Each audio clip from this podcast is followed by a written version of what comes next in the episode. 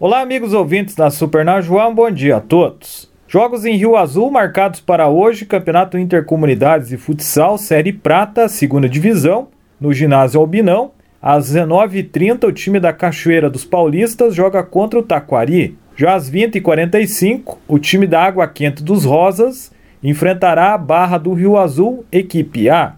Em Teixeira Soares, jogos disputados no último sábado, na abertura do Campeonato Feminino de Futsal, tivemos uma goleada da equipe do Guaraúna contra o Rio da Areia de Cima por 14 a 0. Já no Campeonato Interlocalidades de Futsal, a equipe da Mangueirinha venceu o Alto da Pedra por 6 a 0 e o Coapar Obra perdeu para o Blumenau por 4 a 3.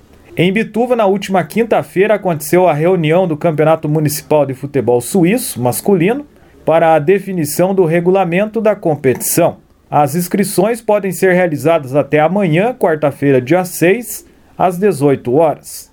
Os interessados devem entrar em contato com a Secretaria de Esportes. A nível nacional, segunda divisão do Campeonato Brasileiro, tivemos ontem um jogo fechando a 27ª rodada. Em Belém, no Pará, Remo e Coritiba empataram por 0 a 0. O destaque do jogo foi o goleiro Wilson do Coritiba, que com grandes defesas evitou a derrota do seu time.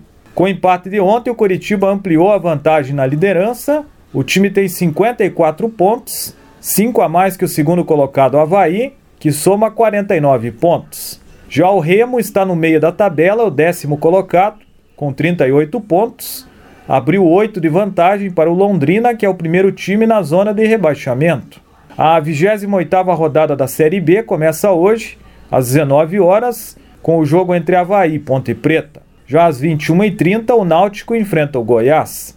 Na primeira divisão do Campeonato Brasileiro, a 24ª rodada começa hoje, com o jogo entre Corinthians e Bahia às 21h30. A novidade desse jogo será a volta do público em São Paulo. Será a primeira partida do Campeonato Brasileiro com presença de torcedores no estado de São Paulo. Será permitido 30% da capacidade do estádio do Corinthians, a Neoquímica Arena, o equivalente a cerca de 14.761 pessoas. Por outro lado, ontem os conselheiros do Atlético Paranaense decidiram que as partidas do Furacão não terão o retorno da torcida nesta temporada. A decisão ocorreu em votação realizada na noite de ontem. O Mário Celso Petralha, que faz parte da diretoria do clube, fez um discurso rápido, ressaltando a sua posição contrária ao retorno do público na Arena da Baixada. Em reunião realizada no último dia 28 de setembro, o Atlético havia sido o único clube da primeira divisão do Campeonato Brasileiro a ser contra a volta da torcida. Os clubes do Brasileirão passaram a contar com público em seus estádios desde o último final de semana. A decisão de Petralha foi apoiada por 66 conselheiros do Atlético, enquanto que 48 votaram a favor da presença dos torcedores na arena. Na última semana, alguns sócios do clube entraram com liminares na justiça para poderem acompanhar a semifinal da Sul-Americana contra o Penharol, do Uruguai, em que o Furacão venceu por 2 a 0 e conquistou a classificação para a decisão. No entanto, o clube conseguiu barrar as ações e o jogo não contou com a presença de público. As informações são do site 12 Esportes. Vale salientar nessa decisão do Atlético que o time rubro-negro está jogando três competições agora no segundo semestre, até o final do ano: o Campeonato Brasileiro, a Copa Sul-Americana e a Copa do Brasil. Na Copa Sul-Americana, o time se classificou para a final, vai enfrentar o Bragantino em partida única que acontece em Montevideo, no Uruguai, no dia 20 de novembro onde no Uruguai é liberada a presença de público. Inclusive, a gente já ouve comentários de atleticanos até da região organizando excursões para esse jogo. E na Copa do Brasil, o Atlético encara o Flamengo na semifinal da competição.